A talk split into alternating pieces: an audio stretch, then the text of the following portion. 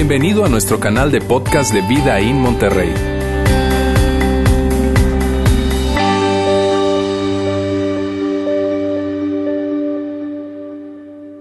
Muy buenas tardes, ¿cómo están?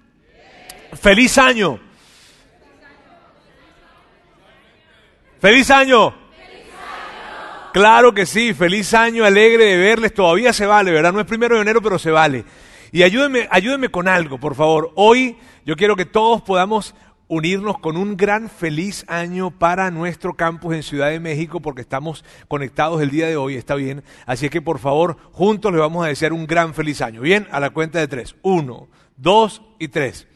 ¡Feliz año! Para todos allá en Ciudad de México, muy alegres de estar con ustedes conectados el día de hoy porque es que somos una sola iglesia en tres diferentes lugares, Saltillo, en Ciudad de México, acá en Monterrey, y nos emociona muchísimo poder estar conectados con ustedes. Sepan que nuestro corazón está con ustedes, mis oraciones están con ustedes, saber que este 2020 va a ser un año increíble y que van a poder ver a Dios intervenir en sus vidas y en sus familias. Claro que sí, que va a ser un año espectacular y para todos nosotros de la misma manera. Es mi oración poder ver que Dios va a hacerse presente en tu vida, en tu familia y este año va a ser increíble.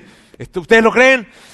Yo estoy convencido de eso, estoy totalmente convencido. Y si es la primera vez que tú estás con nosotros el día de hoy, ¿verdad? Acá en Monterrey o allá en Ciudad de México, o no es la primera vez, probablemente regresaste, ¿verdad? Porque el año pasado estuviste acá en nuestra iglesia, estuviste probablemente en los grupos grandes que hacíamos allá en Ciudad de México y el día de hoy ya estás tratando de acercarte nuevamente o reincorporarte otra vez en la iglesia. Míreme, muchísimas gracias por estar acá con nosotros. Sobre todo te digo, si es la primera vez que estás acá, nosotros todo lo que hacemos en este lugar, todo lo que hacemos allá en Ciudad de México, lo hacemos con el deseo de que tú puedas disfrutarlo, para que no tengas que venir a la iglesia, sino más bien quieras venir a la iglesia, ¿está bien? Y que puedas hacer de esta iglesia definitivamente tu iglesia. Así que, amigos, hoy estamos iniciando esta serie de Mejor.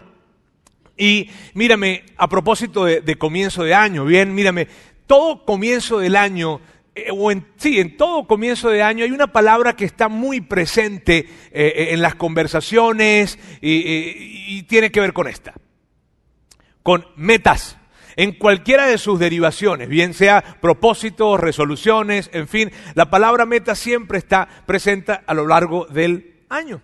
Y a lo, ah, perdón, a lo largo del año no, perdón, al principio de cada año y a lo largo de los años yo he visto que hay como dos grupos de personas que, que, que, se presentan con respecto a esto de, de las metas. Unos son los que se ponen metas, y los que son personas de metas y se comprometen con estas metas, ¿verdad?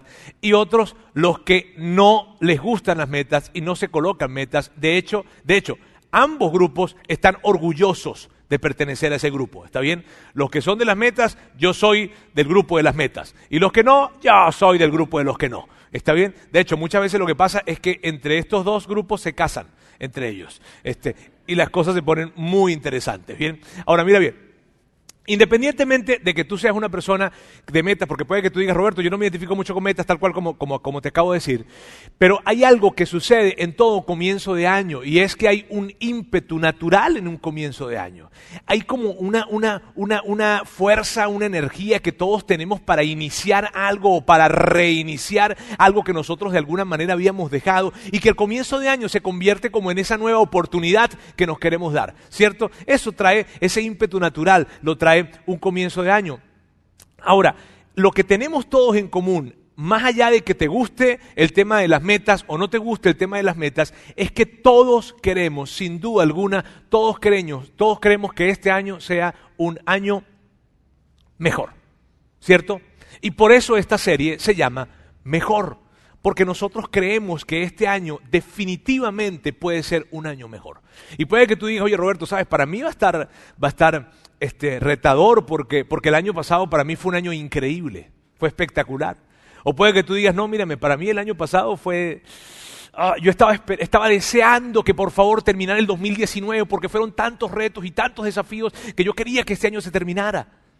O, o, para la gran mayoría de nosotros estamos los que sucedieron los que nos sucedieron cosas buenas, pero que también hubo cosas difíciles en el año, ¿cierto? Y yo creo que la gran mayoría de nosotros estamos en ese grupo, en el grupo de los que sucedieron cosas buenas, pero sucedieron cosas también difíciles, complicadas, y que, y que fue... mm, Allí el año estuvo una mezcla, pues. Pero miren bien, independientemente de que tú hayas vivido un increíble año o que hayas vivido un año muy complicado o que sea una mezcla, todos queremos un año mejor, ¿cierto? Todos queremos un año mejor. Y hay algo que nosotros estamos convencidos como iglesia, estamos totalmente convencidos y es lo siguiente mejor es algo posible.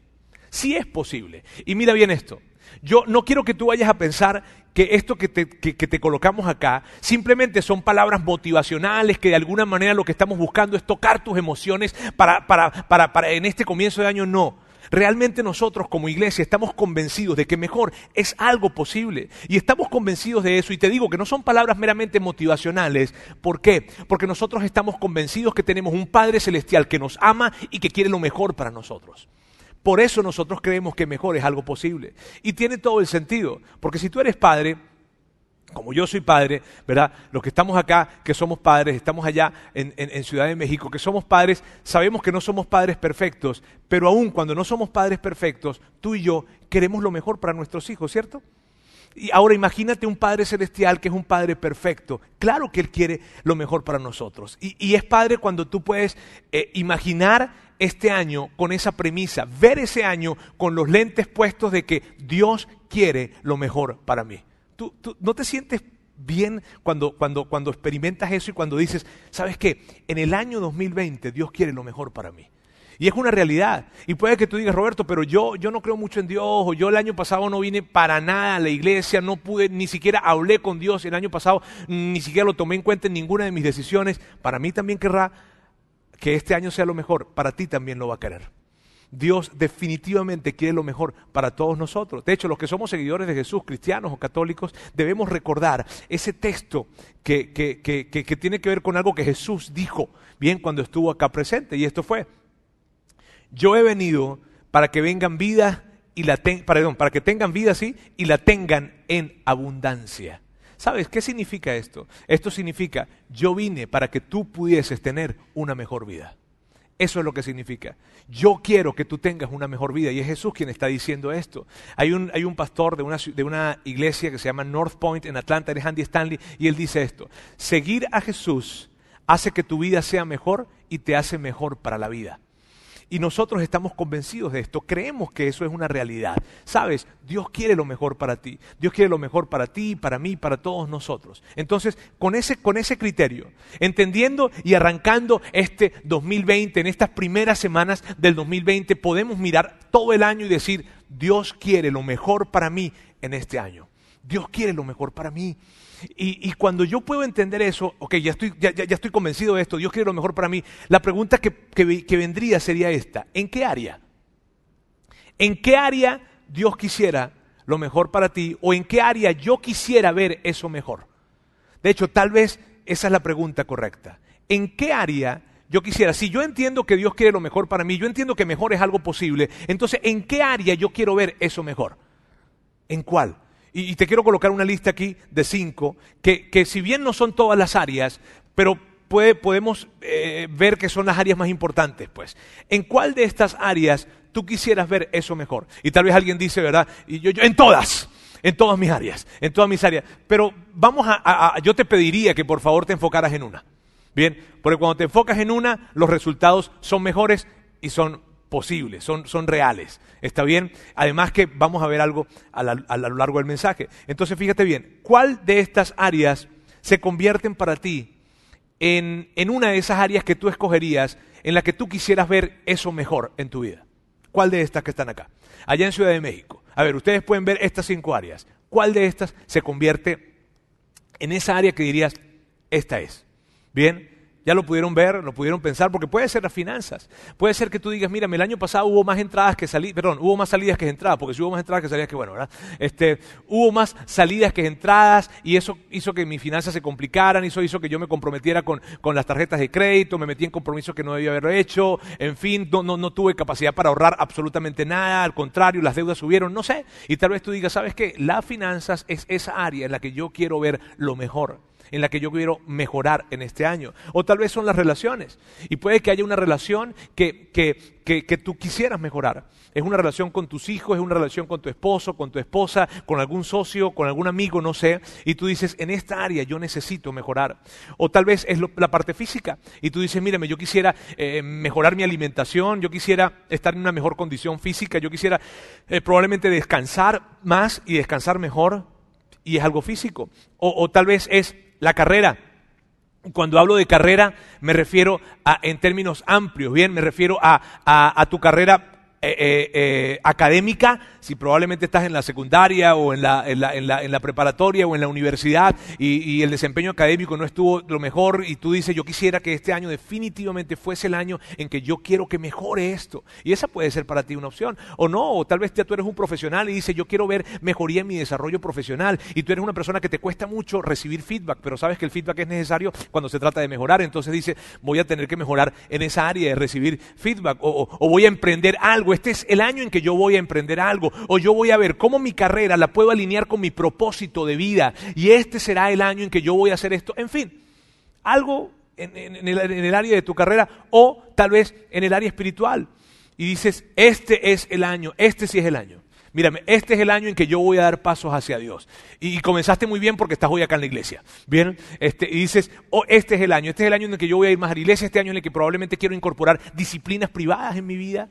Eso de, probablemente orar o leer la Biblia, yo este año, este año, este año. Y sabes, algo pasa con las personas que de alguna manera estuvieron desconectados con Dios. Y es que sienten que, que cuando han estado desconectados con Dios no se terminan de acercar porque sienten que, que Dios está enojado con ellos. Pero lo padre de eso es que cuando, cuando se acercan descubren que Dios no estaba enojado, Dios los estaba esperando, Dios estaba emocionado de poder recibirles, ¿sabes? Entonces el área espiritual se convierte en otra área. Entonces, ¿cuál de esas áreas crees que para ti pudiese ser un área? Y puede que tú digas, bueno, Roberto, mírame, todas esas áreas para mí están bien. Mírame, yo en todo eso estoy espectacular. Yo te recomendaría, con mucho respeto, está bien, que tú pudieses hablar con tu esposa, con tu esposo, este, con tus hijos, probablemente, o con un amigo cercano, para que te ayudara a ver algo que probablemente no estás viendo. Porque todos tenemos una posibilidad de mejorar en alguna de estas áreas, ¿cierto? Así es que esa es la idea. Y lo que vamos a hacer el día de hoy es que vamos a ver tres cosas. Un principio, que ya lo hemos hablado en algún momento, pero que es un principio muy poderoso. Luego vamos a hablar de un problema que se convierte en un obstáculo para que este año termine siendo el mejor año.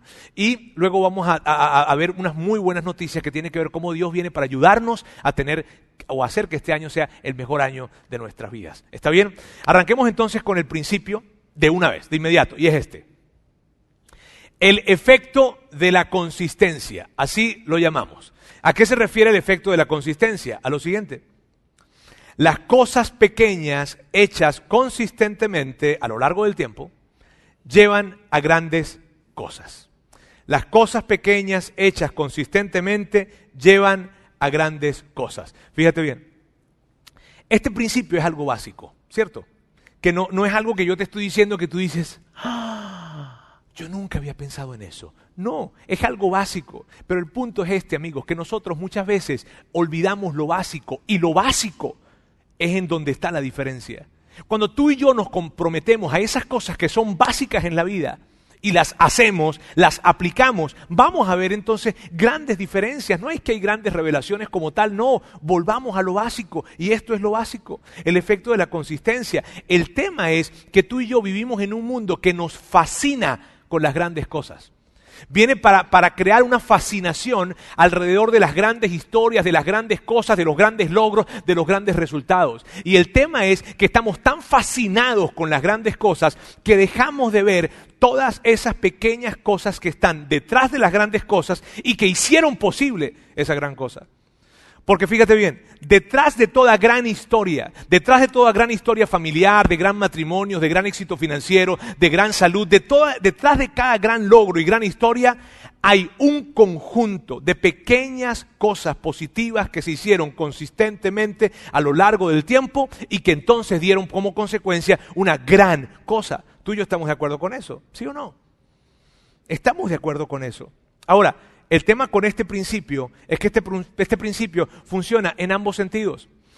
funciona para bien y funciona para mal. Eh, eh, cuando decimos las cosas pequeñas, negativas, hechas consistentemente, llevan a grandes cosas negativas. Las cosas pequeñas negativas que hacemos consistentemente llevan a cosas negativas. De hecho, mírame, nadie, nadie arruina su vida porque se levantó en la mañana y dijo, hoy me voy a tirar mi vida. Hoy voy a arruinar mi vida. Nadie hace eso. Nadie, por más que quiera inclusive. No, no, no es algo que sucede. ¿Por qué? Porque las grandes historias negativas que nosotros conocemos hoy en día en matrimonios, en, finanzas, en salud, son historias que están precedidas de pequeñas cosas negativas que se hicieron consistentemente, de pequeños descuidos, de pequeñas decisiones, ni siquiera negativas, sino más bien decisiones no sabias, que se fueron acumulando a lo largo del tiempo y no hay forma de escapar de este principio. No hay manera de escapar de este principio. ¿Sabes? Ahora, por el lado bueno, por el lado positivo, que es el que nos ocupa en este momento, está la realidad. Porque puede que tú digas, yo quiero tener un gran matrimonio, o yo quiero tener unas gran, grandes finanzas, o yo quiero tener una gran salud. En fin, y eso no está mal. Pero por favor, entiende algo. Lo que va a hacer posible que lo grande llegue a tu vida son las cosas pequeñas hechas consistentemente. Esa es la clave. El asunto es que nosotros en este tiempo y en estas épocas del año estamos fascinados con la palabra compromisos. Y la gente habla mucho de compromiso, ¿cierto? Tengo que comprometerme, este año me voy a comprometer, este año sí me voy a comprometer, este es el año y me voy a comprometer. Y lo que yo he visto a lo largo del tiempo es que los compromisos terminan, terminamos sobrevalorando los compromisos. Y no es que yo esté en contra de los compromisos, no es que yo no quiera los compromisos, no para nada, los compromisos son necesarios, pero no alcanzan. ¿Por qué no alcanzan? Por lo siguiente, porque el compromiso te va a llevar a la línea de salida.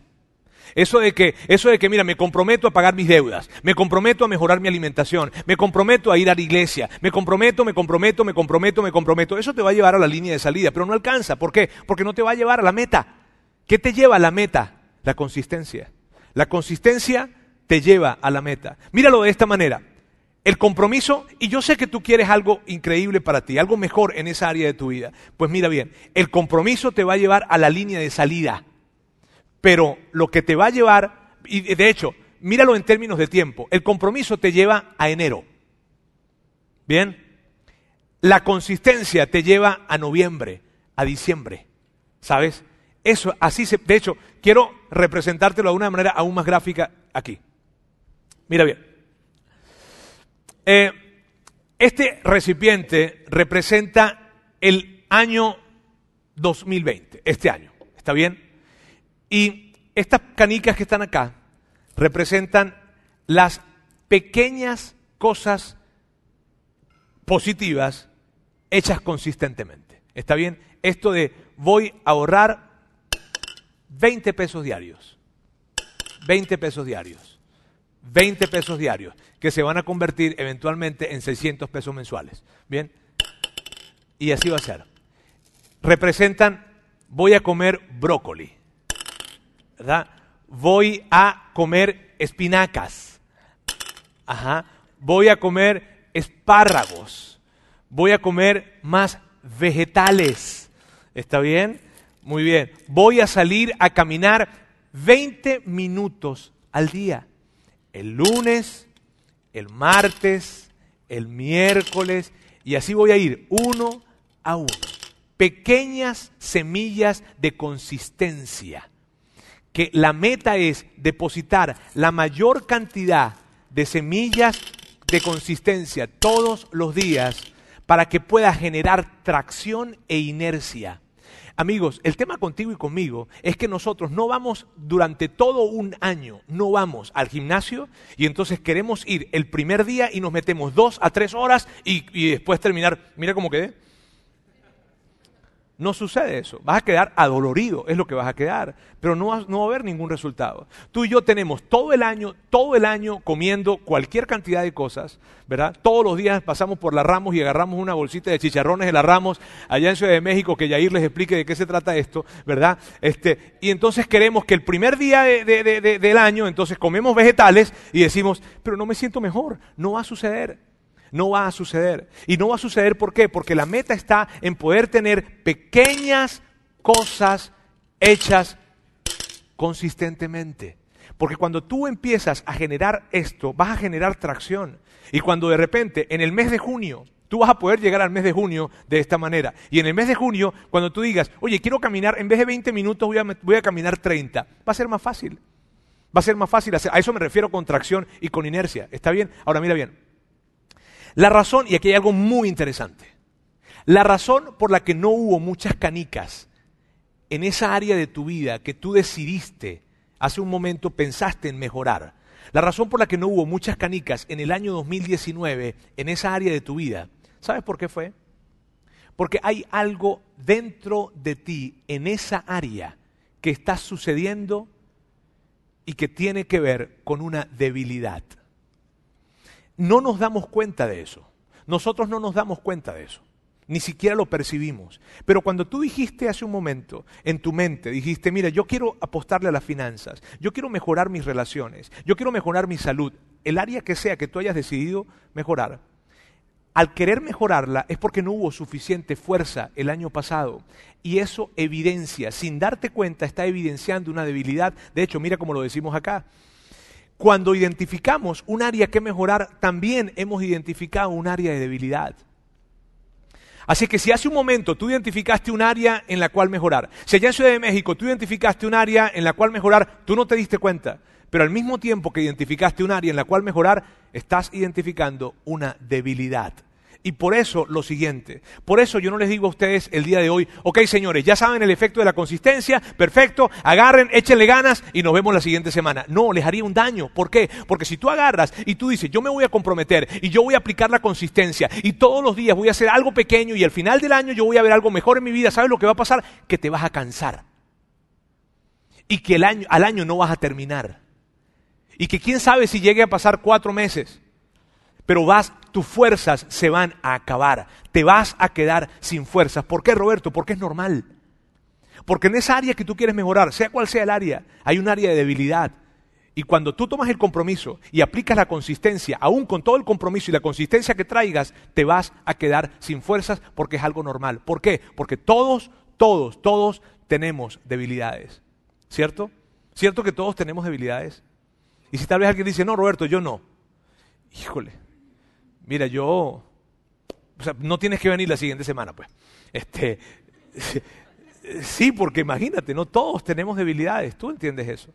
Ahora, ¿qué pasa con, con nuestras debilidades? ¿Qué es lo que hacemos nosotros con nuestras debilidades? Esto. Tenemos una tendencia a tratar de compensar y a ocultar nuestras debilidades. Increíble. De hecho, mira, si, si el tema es financiero, lo que tratamos es de que nadie se entere, que nadie se entere que nosotros estamos batallando con la finanza. No, para nada. Y entonces terminamos, terminamos qué? Terminamos haciendo alguna, una, una completa locura y es, terminamos gastando más, aun cuando hay menos. ¿Sabes? Terminamos yendo a lugares que no debemos ir, terminamos aceptando invitaciones que no debemos aceptar, terminamos viajando a lugares en donde no deberíamos viajar, terminamos comprando cosas que no deberíamos comprar, pero lo hacemos ¿por qué? Porque no queremos que nadie se entere de cuál es nuestra situación financiera. Y si tengo que hacer esto, pues lo hago porque de alguna manera entonces no se evidencia mi situación financiera. ¿Por qué? Porque tu tendencia es compensar y mi tendencia es compensar, porque tu tendencia es ocultar y la mía es ocultar. Ahora les tengo buenas noticias. Las buenas noticias que les tengo es que Dios quiere ayudarnos a nosotros a poder vivir ese mejor año y que Él viene a ayudarnos en esa debilidad que nosotros tenemos. Esas son buenas noticias. Bien, y lo que vamos a hacer en los minutos que nos quedan es hablar de un personaje que está en la Biblia que tenía una gran debilidad. Y tal vez tú dices, oye Roberto, ¿y, y los personajes de la Biblia tenían debilidades? Oh, hmm. De hecho, una de las cosas por las cuales me encanta la Biblia y le da tanta credibilidad a la Biblia es que la Biblia, esa colección de libros que, están, que, se agrupan, ¿verdad? No, no, oculta los errores ni las debilidades de sus grandes hombres, ¿no? Al contrario, las presenta y eso da más credibilidad.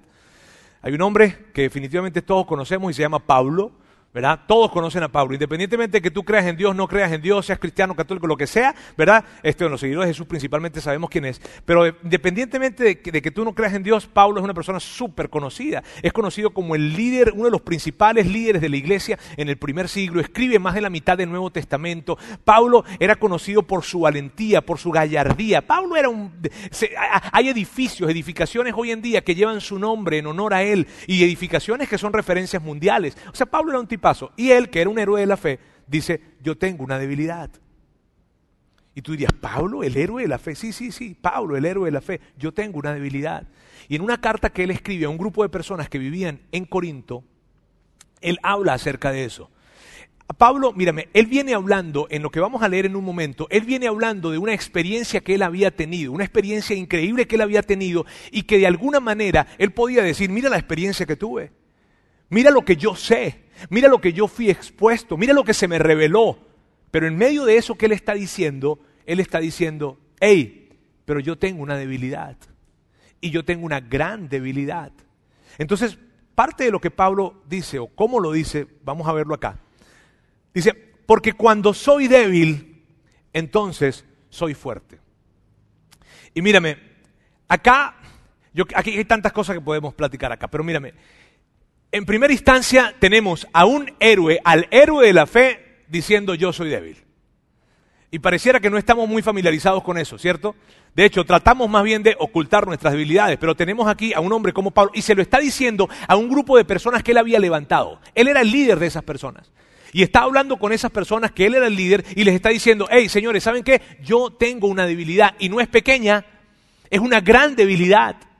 Pablo, Pablo no especifica qué debilidad era, pero sí dice que era una gran debilidad que lo perseguía y que lo perseguía y que lo perseguía y que era como una espina en su cuerpo.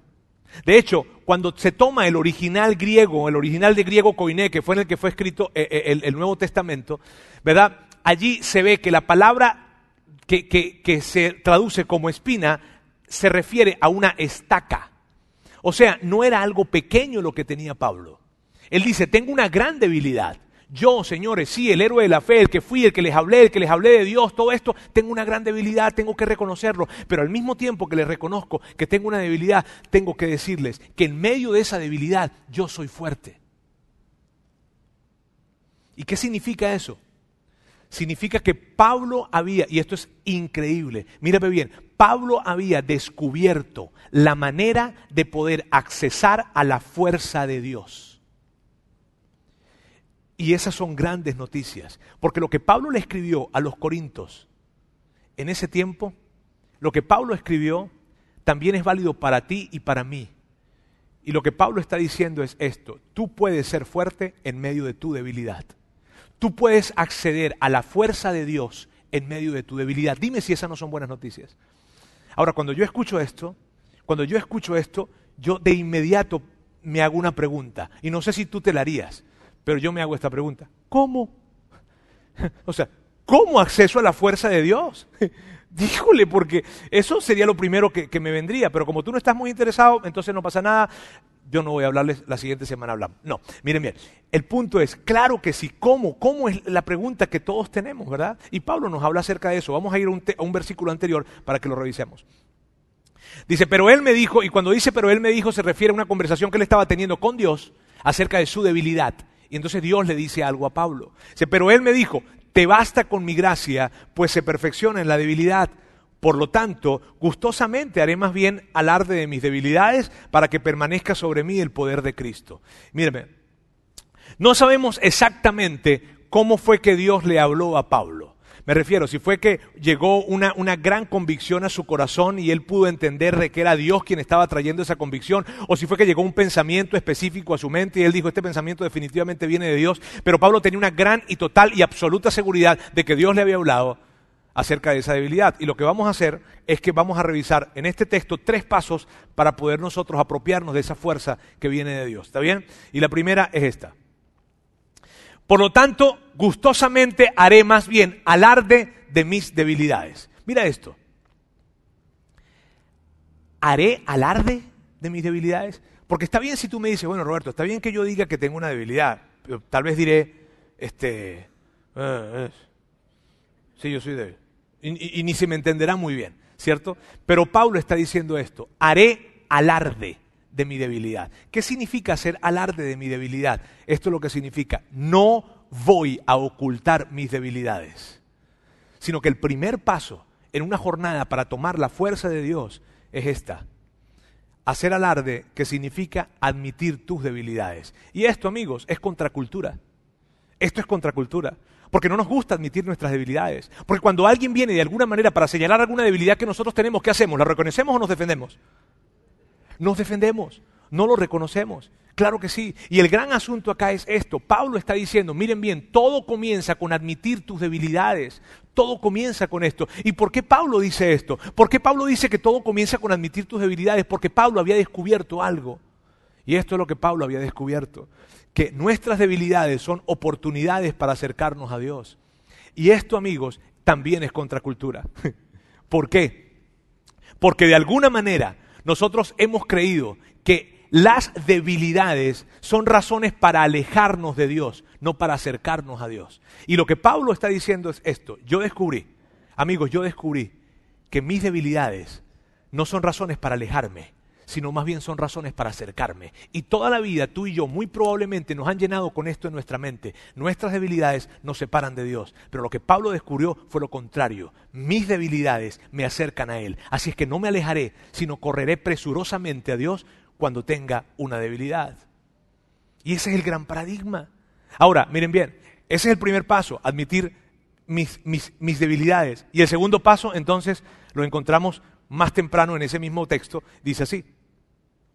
Dice, te basta con mi gracia, pues se perfecciona en la debilidad. ¿Qué significa esto? Miren bien. Aquí tenemos a Dios diciéndole a Pablo, Pablo, yo te conozco. Pablo, yo conozco tu debilidad. Ni siquiera me la tienes que decir. O sea, Pablo, yo te conozco, yo conozco tu debilidad. Y como tú te has acercado a mí pidiendo ayuda, yo te voy a entregar de mi poder y de mi fuerza a ti. Eso es lo que significa. Entonces, para ti y para mí, en la práctica significa que nos acerquemos a Dios admitiendo nuestra debilidad, sea cual sea, y le podamos decir, Dios, por favor, necesito tu ayuda, no puedo solo. Allí hay una gran esencia, ¿sabes? De hecho, el segundo paso es ese, pide ayuda, porque solo no es posible. Ahora, ¿qué pasa con nosotros?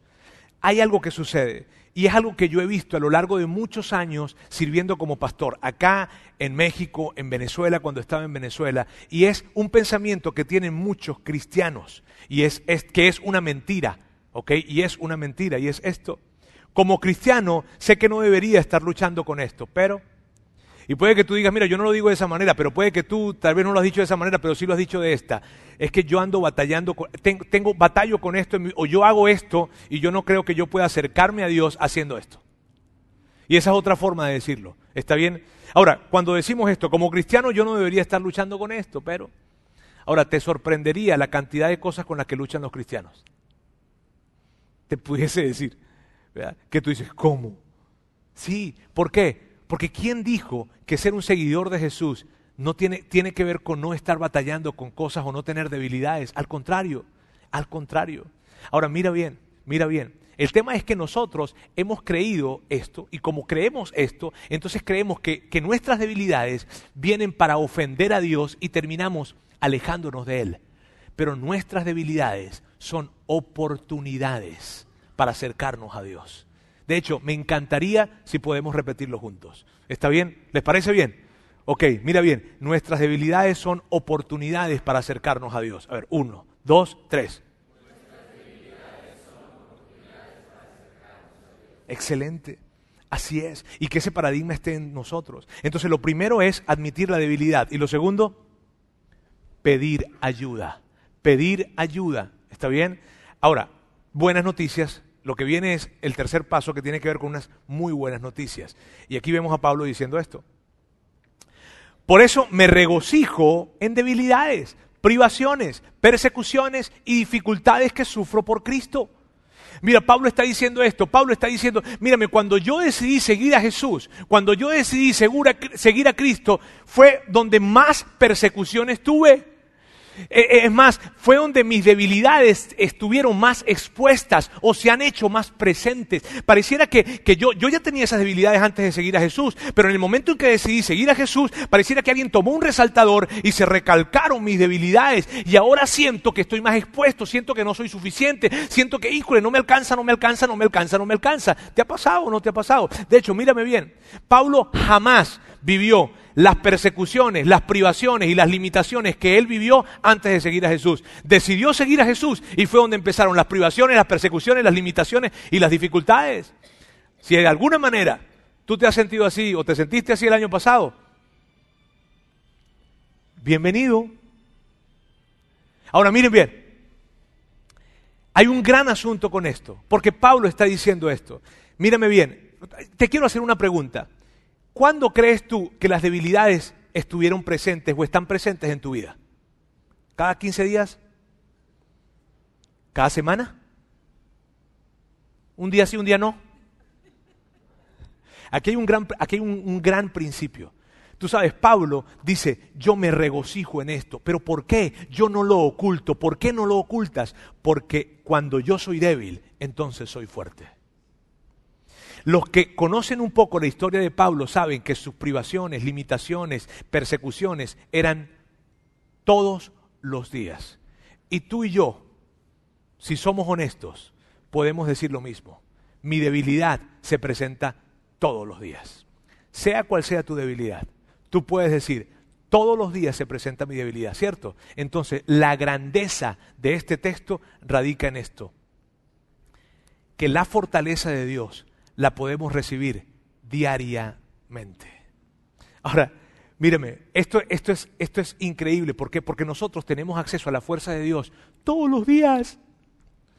No los domingos, no en Semana Santa, no en diciembre, sino todos los días. Tú y yo podemos recibir la fortaleza que viene de Dios diariamente. Y lo que tenemos que hacer es presentarnos delante de Él y decirle, aquí estoy con mi debilidad, aquí estoy con mi enojo, aquí estoy con, mi, con, mi, con mi control excesivo, aquí estoy con mi alcoholismo, aquí estoy con mi pornografía, aquí estoy con mi adulterio, aquí estoy con mi onda, aquí estoy, aquí estoy, aquí estoy. Necesito tu ayuda. Y cuando tú te acercas de esa manera, mírame bien, Dios va a intervenir y va a dar la fuerza que necesitas en tu vida.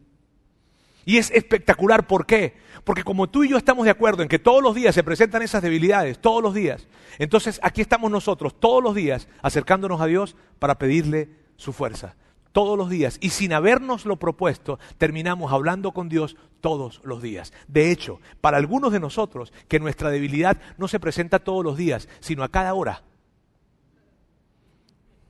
terminamos hablando con Dios y pidiendo su ayuda 24 horas al día. ¿Sí te das cuenta de esto? ¿Sí te das cuenta que la implicación está en acercarte a Dios para pedirte su ayuda y que Él entonces va a responder? Y probablemente alguien diga, ah, excelente Roberto, y entonces la debilidad se habrá ido. No, la debilidad no se va a ir. ¿Y luego? No, la debilidad no se va a ir. Porque la meta no es que la debilidad se vaya. La meta es que la fuerza de Dios esté presente en tu vida. Y eso es increíble. Dime si no te sientes aliviado cuando tú dices, ah, entonces la debilidad nunca se va a ir. No, nunca se va a ir.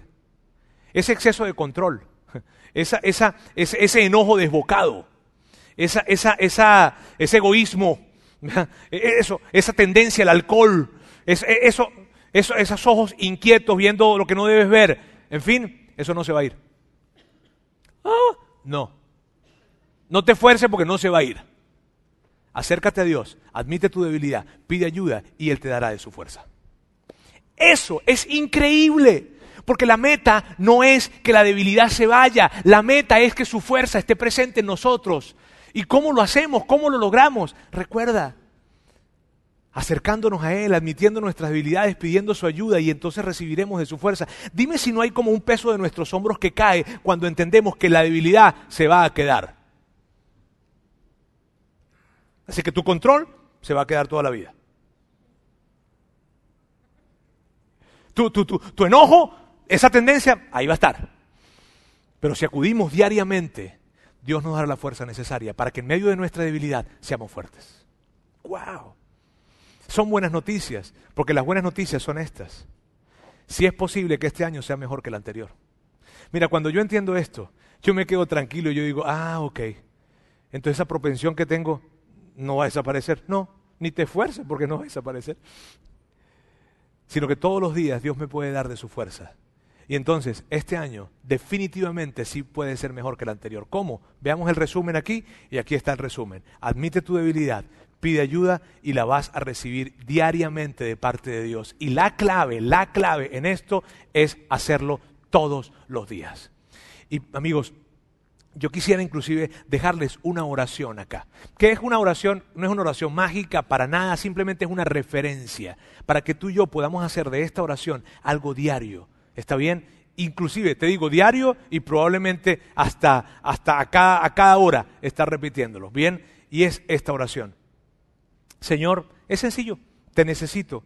Por favor, dame de tu fuerza el día de hoy. Así es sencillo. Y que tú y yo podamos tomar esta oración y hacerlo diario para nosotros. Y que tú, nos podamos, tú y yo nos podamos presentar delante de Dios. Señor, aquí estoy. Aquí está mi debilidad. Esa debilidad, ese, ese, ese exceso de control, ese enojo, ese mal manejo de las finanzas, eso que tengo. Aquí estoy. Por favor, necesito tu ayuda. Y Él va a intervenir. Las buenas noticias que les tenemos son esas. Y mira, al finalizar el día de hoy, los voluntarios acá en Monterrey y allá en Ciudad de México también, les vamos a entregar una canica. Les van a entregar una canica para que se la lleven y que sirva un recordatorio. ¿Está bien? En el que ustedes todos los días tienen presente que debemos reconocer nuestra debilidad, pedir ayuda y poder recibir la fortaleza de Dios. ¿Está bien? Y cuando los vea por ahí yo en la calle les voy a hacer así. ¿Está bien? Amigos, me alegra tanto decirles en este comienzo de año lo siguiente. Este año puede ser mejor que el anterior. Vamos a orar. Señor, quiero darte muchísimas gracias. Gracias porque tú estás tan presente con nosotros, porque tú, wow, tú no, no, solo el hecho de poder estar en este 2020 de pie y decir gracias por la vida ya es algo increíble. Y nosotros queremos y sabemos que tú quieres lo mejor para nosotros. Esa área que nosotros hemos pensado, la presentamos delante de ti y te pedimos que nos ayudes a poder colocar semillas de consistencia todo el tiempo y que cuando nuestras fuerzas se acaben, porque somos débiles, entonces tu fuerza va a actuar en nosotros y aún en medio de nuestra debilidad nos podremos mantener. Te amamos en el nombre de Jesús. Amén. Gracias por haber escuchado este podcast de Vida en Monterrey. Si deseas escuchar estos mensajes en vivo, te invitamos a que nos acompañes todos los domingos a nuestro auditorio.